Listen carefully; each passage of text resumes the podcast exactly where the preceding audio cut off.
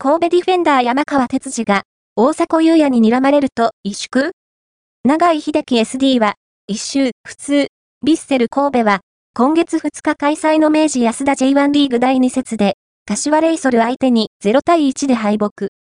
ディフェンダー坂井豪徳、MF 山口蛍、フォワード大迫優也ら主力選手が揃ってフル出場したが、ディフェンダー山川哲司が、日本代表での経験豊富なベテラン選手の怖さについて語っている。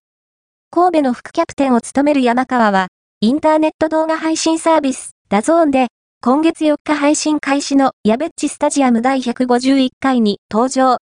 特別企画、クラブの魅力を引き出す地で矢部浩之さんと対談した際、チームの決め事として、とにかく全員が戦う姿勢を見せる。